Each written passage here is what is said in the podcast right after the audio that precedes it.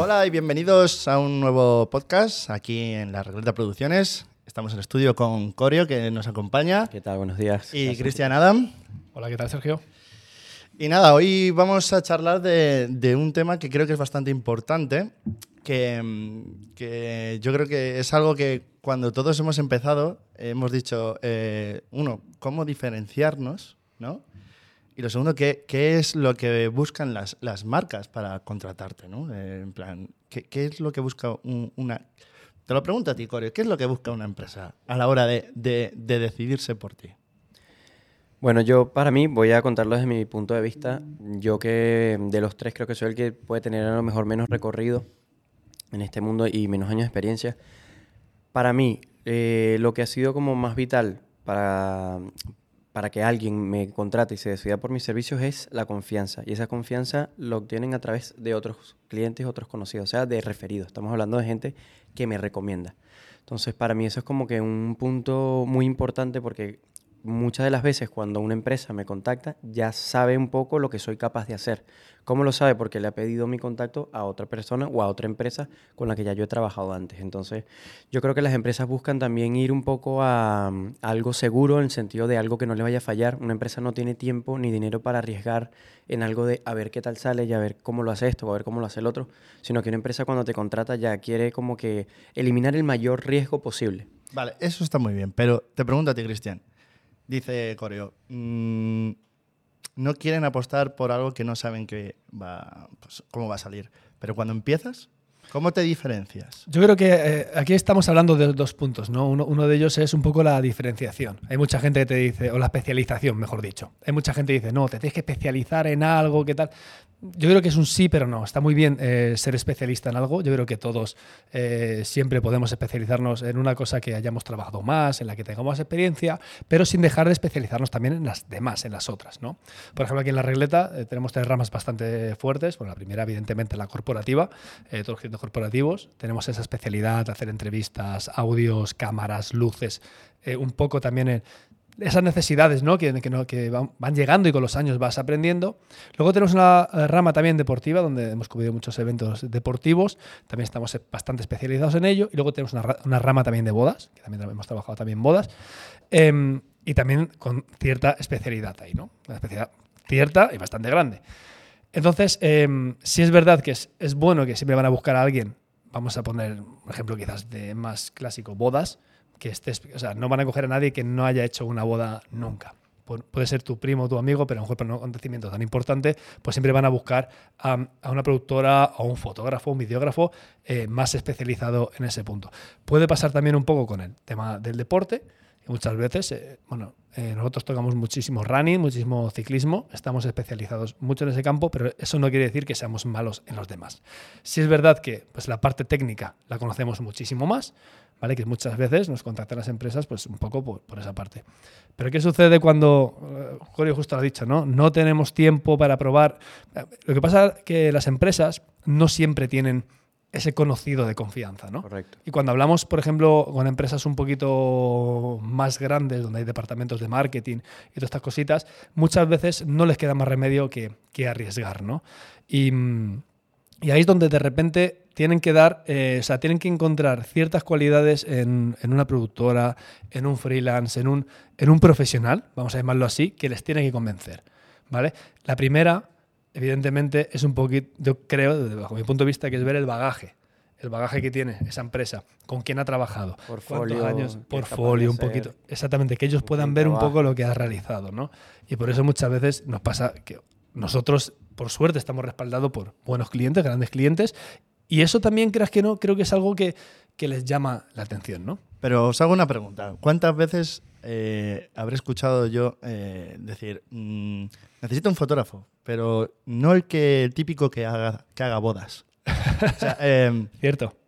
Eh, ¿Por qué? O sea, no, es válido el que hace bodas. O quiero decir, o sea, tú puedes ser un profesional tanto en bodas como en foto de producto, por ejemplo. una cosa no quita la otra. Totalmente. Sí, yo creo que a lo mejor existe en el mercado una cierta como subestimación a la, gente que se dedica exclusivamente a bodas. No sé por qué viene eso, pero es correcto lo que tú dices. O sea, muchos de los colegas con los que yo también hago bodas y yo también he currado los fines de semana en bodas, en días de semana estamos haciendo o corporativos o eventos deportivos o publicidad o incluso cine.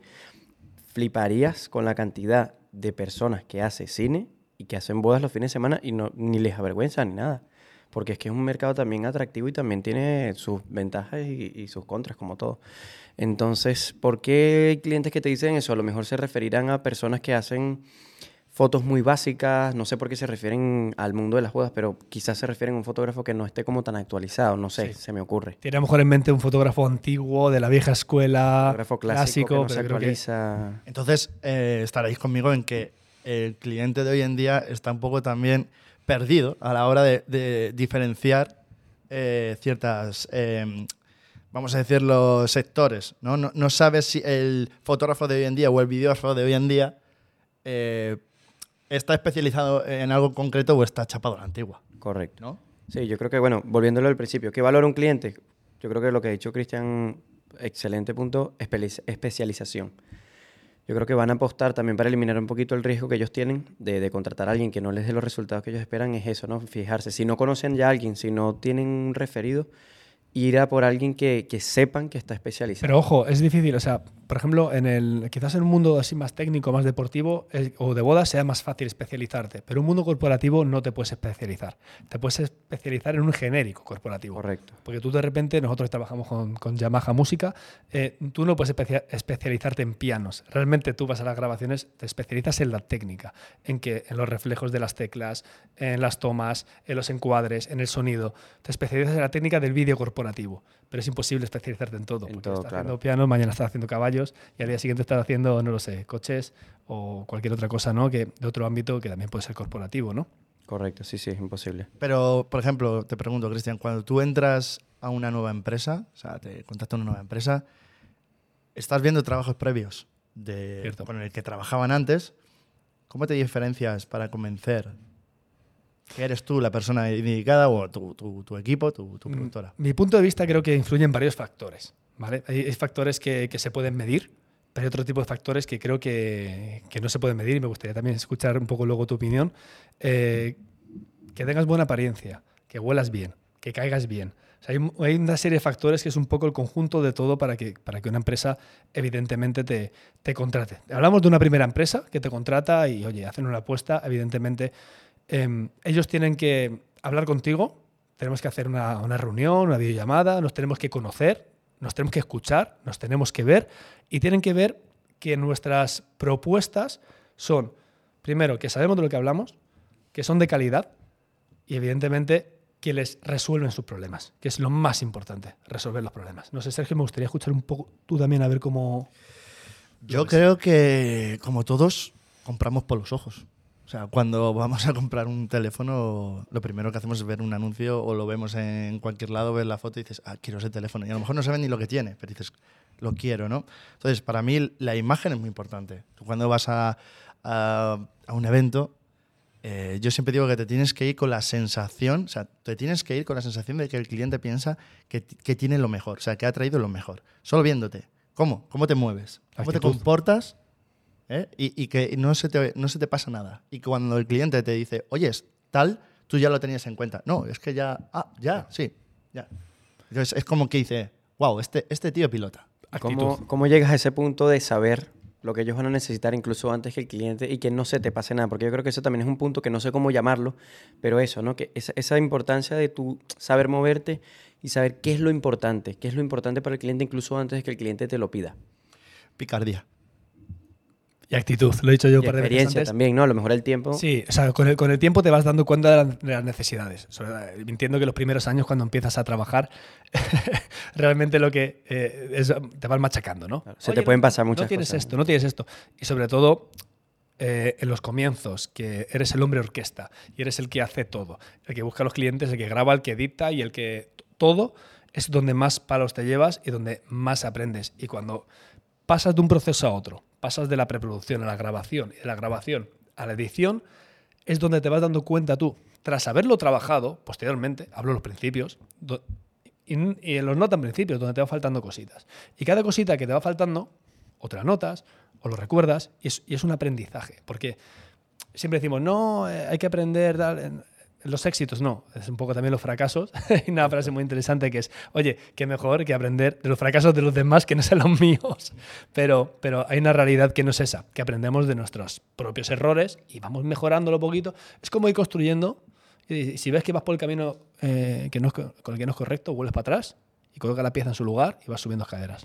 Pero yo, por ejemplo, creo que los eventos, los corporativos y otro tipo de producciones no tienen nada que ver. Evidentemente, en una producción, te pregunto a ti, Corio, porque tú frecuentas bastante producciones, eh, no tienes que hacer esa, e, ese, ese, tipo de trabajo. En plan, en un corporativo es lo que yo te digo, ¿no? Tienes que, tiene que sentir el cliente que está en buenas manos, que su gente está en buenas manos, que te adelantas a los acontecimientos, pero un rodaje es totalmente distinto. O sea, eh, no, el cliente como tal a veces está, a veces no. O sea, solo estás con actores y, es otro tipo. ¿Cómo, ahí cómo te diferencias? O sea, ahí cómo, cómo, le dices al cliente, soy, creo que, soy, soy, esa persona, ¿no? Yo creo que no es muy diferente. Yo que por lo menos toco todos los palos, ¿no? Que también estoy en producciones con crews un poquito más grandes, con equipos más grandes, y también estoy en producciones donde yo tengo que hacer todo. Eh, y producciones más pequeñas. Yo creo que es lo mismo, pero a un nivel más grande. ¿Por qué? Porque tú cuando vas a una producción, el cliente te contrata a ti, pero tú llevas un montón de personas también contigo y todas esas personas tienen que dar la misma imagen que le das tú. Y el cliente tiene que saber que tú estás trayéndole a lo mejor, de lo mejor, de lo mejor. Entonces, eh, yo sí creo que independientemente, aunque una producción no tenga mucho que ver con una boda o con un evento, siempre va a haber un cliente, sea el cliente final o no. Hay veces, hay veces que es verdad que el cliente final no está y está de por medio es la agencia, que es el que se fía y el cliente ni lo ve. Pero en ese caso, tu cliente no es el cliente. El cliente es el cliente de la agencia, pero tu cliente como productora es la agencia. Entonces tu cliente yo creo que siempre va a estar, independientemente de que sea un videoclip o que sea una publicidad, por ejemplo, siempre va a haber eh, alguien que sea el cliente o que represente el cliente y siempre tiene que darse cuenta de que todo está correcto. Entonces, ¿cómo, cómo logras eso? Bueno, logrando que tu equipo sepa moverse. Yo creo que es lo mismo, pero llevado a más personas, que todo el equipo sepa moverse, que tenga picardía, que sea muy proactivo, que sepa lo que puede fallar, que cuando falle algo, porque va a fallar, sea capaz de resolverlo incluso sin que el cliente se llegue a enterar nunca o de una manera tan rápida que el cliente diga, mira el marrón que tuvimos y mira lo rápido que lo solucionaron, qué fuerte. Entonces yo creo que, que sí hay muchas diferencias a nivel de rodaje, pero a nivel de dar una impresión buena con el cliente y de moverte bien y de ser un poquito proactivo, creo que eso nunca, nunca deja de, estar. Recuerdo, Sergio, en un rodaje que tuvimos eh, con un cliente que, que, petó uno de los micrófonos, ¿te acuerdas?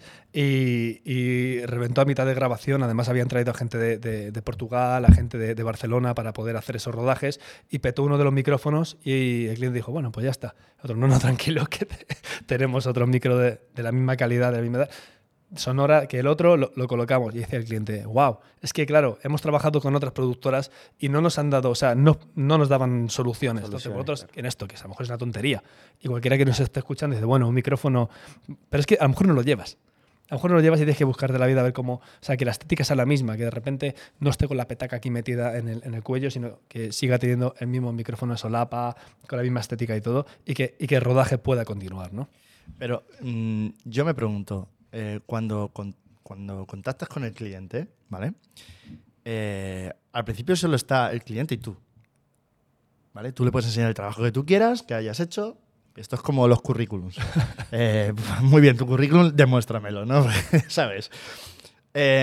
claro, ¿cómo convences a una gran empresa que, que tienes una videollamada, por ejemplo, con ellos y le dices, oye, somos nosotros? O sea, yo creo que, esa tarea es la más complicada, porque ya te digo, tú le puedes enseñar el vídeo que tú quieras y dices, joder, qué bien grabado está, que, esto está fenomenal, de luz, tal. Vale, no sé si 100% lo ha hecho él.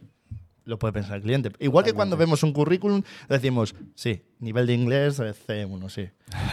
y luego solo sabes decir hello.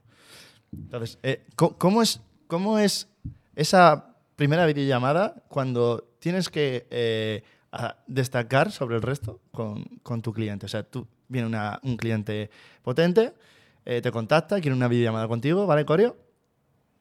¿Qué crees que es lo que tienes que transmitirle al cliente para que diga, eres tú?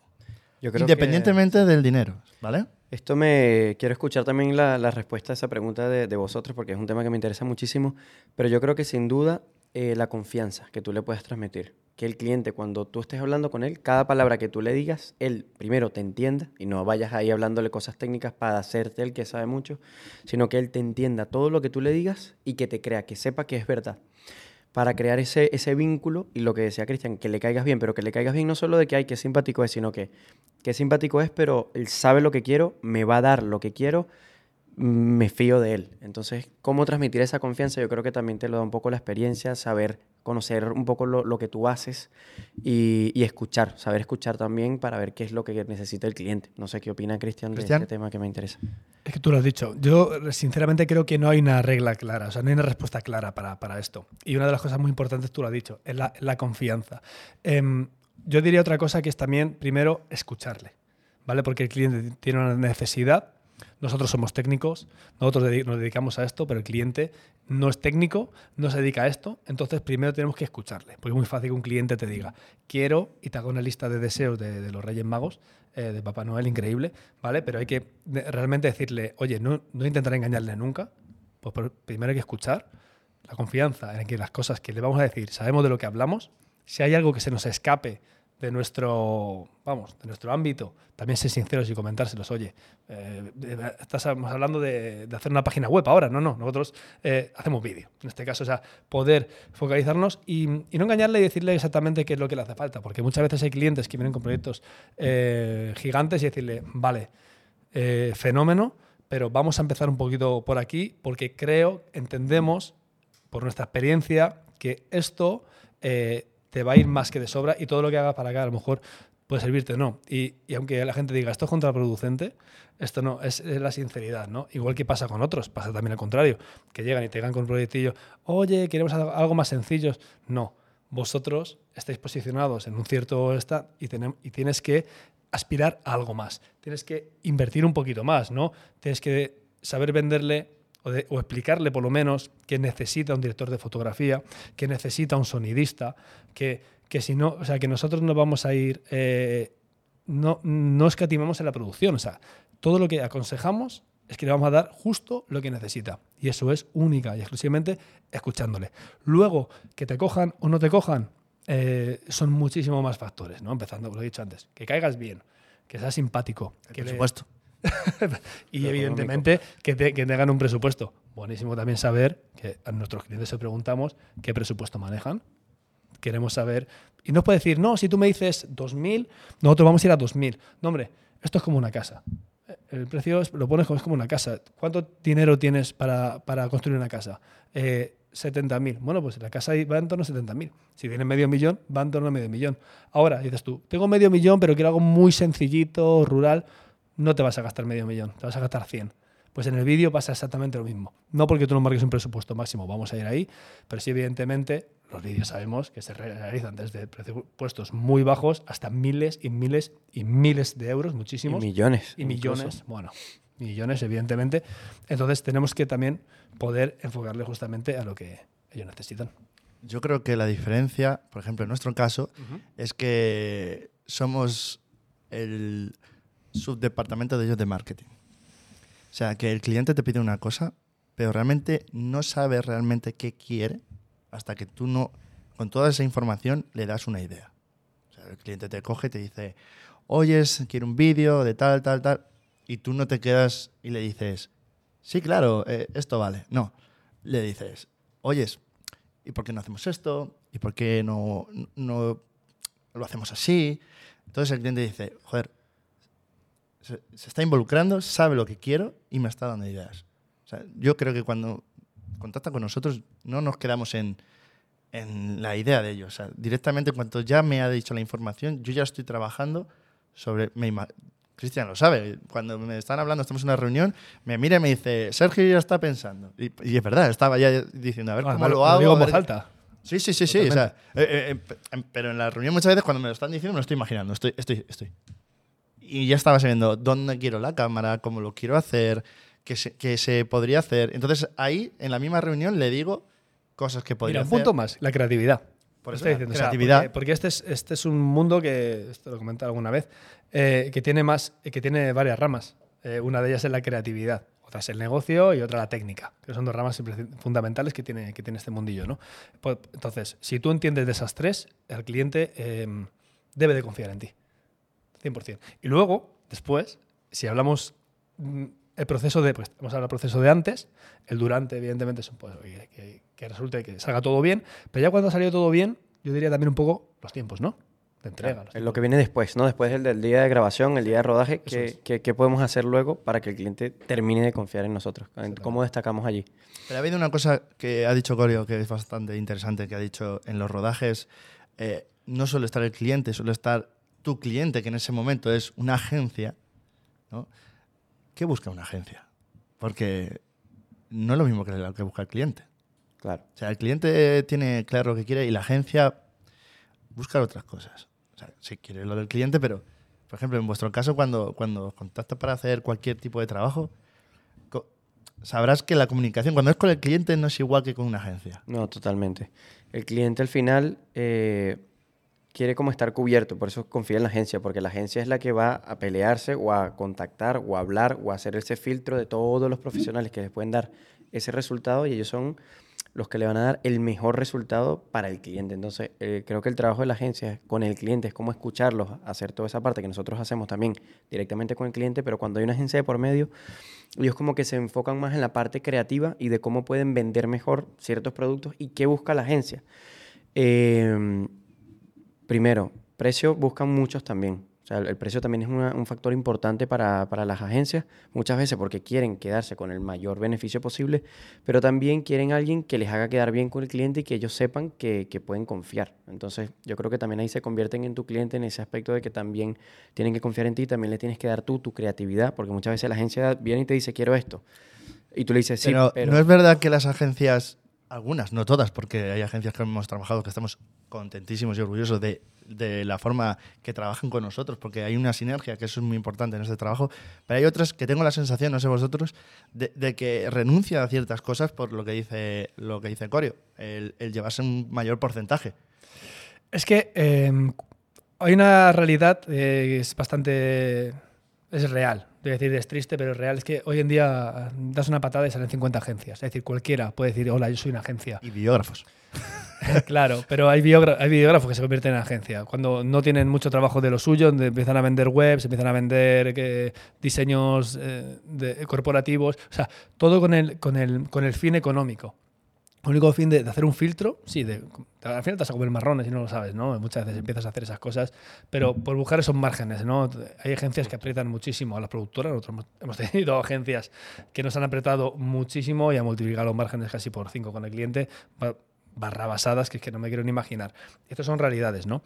Y a veces son agencias grandes y a veces son agencias que es que son una o dos personas. Y luego, evidentemente, pues como he dicho tú, hay videógrafos y agencias que tienen su propia eh, productora. No es que tengan su propia productora, es que son ellos mismos haciendo, corriendo con un, estabilizador y una cámara detrás de, de, de, los eventos y las cosas. Entonces, Por eso digo que, que a veces con, con, las agencias, ciertas agencias, pues ya te digo que hay agencias son maravillosas que hemos trabajado y estamos contentos sobre todo con ese nivel de, implicación y de que salga todo bien, ¿no? que, son capaces de, coger otro tipo de trabajo, pero sí que hay, algunas que mm, no les importa tanto la calidad, sino quieren más el resultado final y cómo, cómo se ha gestionado ese resultado final, más que eh, que me traigas a 30 personas, la producción, le da igual, si me lo puedes hacer con dos, mejor, te va a decir.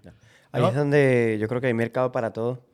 Y habrán videógrafos que se maten y se peleen y digan, sí, sí, yo lo que tú quieras con tal de coger a la agencia.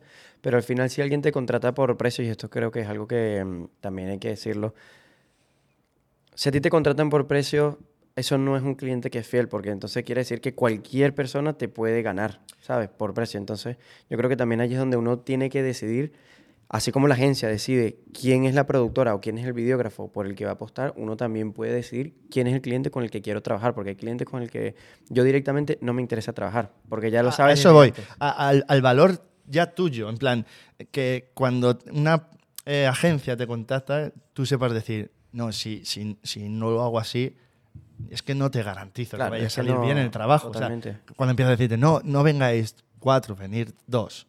Tú sabes a ciencia cierta que te hacen falta cuatro. Como si tú vayas al, al mecánico y le di, y el mecánico te diga, tienes que echarle gasolina al coche. Y tú le digas, no, no, pero es que no tengo para la gasolina. Ponle agua, que yo con agua me apaño. No, es que no va a funcionar con agua, ¿me entiendes? No, no Bueno, es así. al final ese filtro se hace un poco con, con los precios, pero al final sabiendo un poco cómo están los precios de mercado, nosotros tenemos un, un precio de mercado pues en esas ciertas cualidades que, que tenemos que destacar.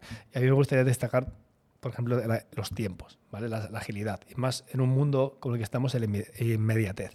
Hay veces que los tiempos te los marca el cliente, dice, oye, esto puede estar en un mes, y hay veces te dicen, oye, esto tiene que estar pues, en el mismo día. Hemos hecho ediciones eh, el mismo día, post evento, post campaña, eh, o al día siguiente, o 24 horas. Pero sí es verdad que cuando, cuando se contrata vídeo, eh, muchas veces es para em, mostrar un poco qué, qué se ha hecho o qué se va a hacer, o sea, reflejar un poco lo que está sucediendo, ¿vale? Pero otra veces es que eso que se refleja, ese esfuerzo económico, ese esfuerzo de personal, ese esfuerzo de tiempo de, por parte de la empresa, eh, quieren, necesitan volcarlo a unas redes sociales, ¿vale? Más allá de ir con un teléfono móvil, ¿no? Entonces, mm, yo creo que una de las cosas, Sergio, que nos eh, ha diferenciado siempre, eh, Corio, es el tema del tiempo, el ser ágiles, ¿no? Eh, muchas veces los clientes han dicho, oye, es que os lo habéis ganado. Dice, porque es que tenemos eh, experiencias con otras productoras que hemos trabajado y es que era horrible. Que decían, no, eh, 10 días. Y esto al final se trata de estructurar este. Esto es un trabajo. Al final, las jornadas tienen 8, 10, 12 horas, no, no lo sabemos, ¿vale? Y tenemos que optimizar esos tiempos. Es decir, no vale muchas veces eh, decir, oye, ya hemos grabado por la mañana 4 horas y el resto de la tarde me la tomo libre que ya he trabajado. No, hoy, no hay que coger esas cuatro, esas otras cuatro horas que te quedan, o cinco o seis, y dedicarlas al negocio. No digo que tenga que ser editar, Claro. y esto lo hemos hablado alguna vez, Jorge, pero sí, que- horas.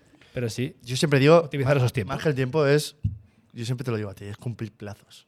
Que es lo que más apremia en, en- en este trabajo y lo que te dicen la- las, las empresas, ¿no? Que, que entre- entregamos lo- los trabajos en plazo.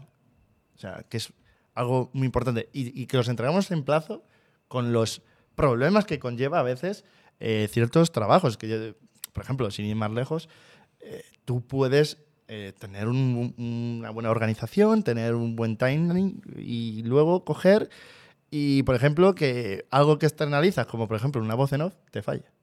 Y ya te jode, te jode ese timeline de tiempo, te lo jode.